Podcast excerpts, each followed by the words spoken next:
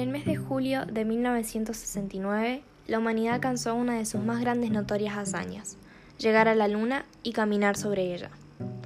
Fue uno de los grandes momentos de la inteligencia, un desafío a la razón, resuelto con la precisa tenacidad de la ciencia. La misión Apolo 11 fue tan compleja que al momento de partir de la Tierra las probabilidades de éxito y fracaso estaban equilibradas en un temerario 50%. Tecnología, trabajo y coraje debieron confluir para que fuera posible aquel viaje memorable.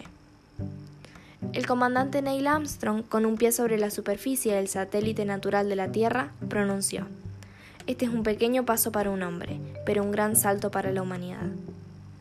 Había logrado alunizar el módulo lunar, guiándolo manualmente, cuando apenas le quedaban 30 segundos de combustible tuvo la frialdad de un joven de 38 años, que había pilotado 200 modelos diferentes de aviones.